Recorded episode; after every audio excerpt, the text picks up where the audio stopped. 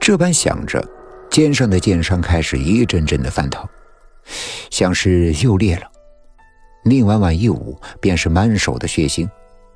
可宁婉婉没有药，也不敢去求医。上次她去神医谷求治暗伤的时候，便被那老匹夫暗算了一次，只因她是血衣女。宁婉婉倚在树旁，神情疲惫，不光是因为她整日被人追杀，更多的是因为刚才的梦。梦里的梦一个套着一个，每次他在梦中都以为自己醒了，可也不过是跌入了另一重梦境。记忆的碎片在梦境里翻腾交织，令他分不清真与幻。一直到现在，他才确信，他是真真正正的醒过来了，在外逃窜，身受剑伤，不敢停留，这才是他的现实。他举目四望，星夜抬头，海棠初醒，月色大好，只是再没有其他的人。真安静啊！宁婉婉暗道，安静的就像……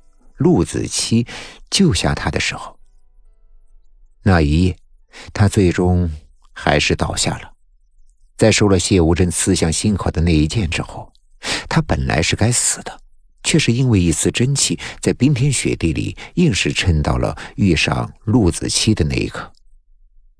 讽刺的是，给他那一丝真气的，却不是谢无真，而是那位峨眉老妇。那位峨眉老妇主动的站出来说要给他补上一剑，却是在碰到宁婉婉的一刻给他灌了一丝的真气。他当时未曾察觉，还是陆子期事后分析给他听的。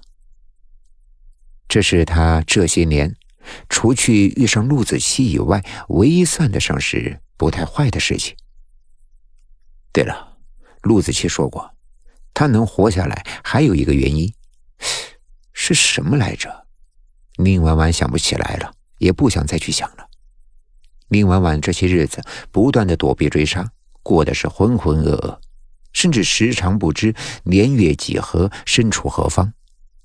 或许血衣女仍旧活着，可宁婉婉却已经死了。忽然，宁婉婉神色一凛，足下用上轻功，飞速的在枝桠间腾转挪移。那些追杀她的人追上来了，或许是觉得服了自己的面子吧。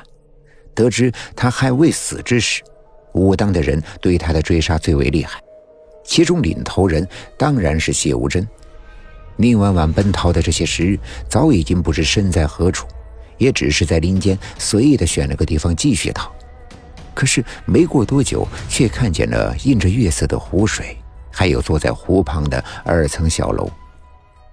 今夜的月色就像是他和陆子期交谈的那一夜，又是一年春色，碧草茵茵，百花齐醒。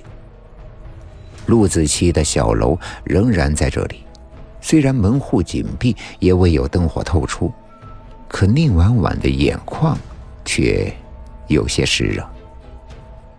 真心待他之人。世上可能唯有陆子期了。宁婉婉看了一会儿，便打算离去。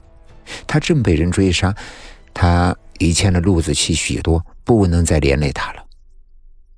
就在他要离开的那一瞬，宁婉婉却猛地转身，冲进了陆子期的小楼。为什么？为什么陆子期的小楼没有点着灯？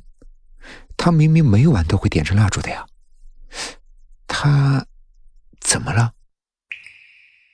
不祥的预感萦绕在宁婉婉的心头，她有些颤抖的推开小楼的门，灰尘顿时四散飞舞，呛得宁婉婉咳了几声。大堂里漆黑一片，就着月色，却依稀的能够看到桌上、椅上都积满了灰。宁婉婉四下看了一番。却没有见到陆子期的身影。宁婉婉于是一个房间一个房间的搜寻过去。陆公子，陆子期，子期。宁婉婉一遍遍的唤着陆子期，小楼里却只是充斥着他的回声。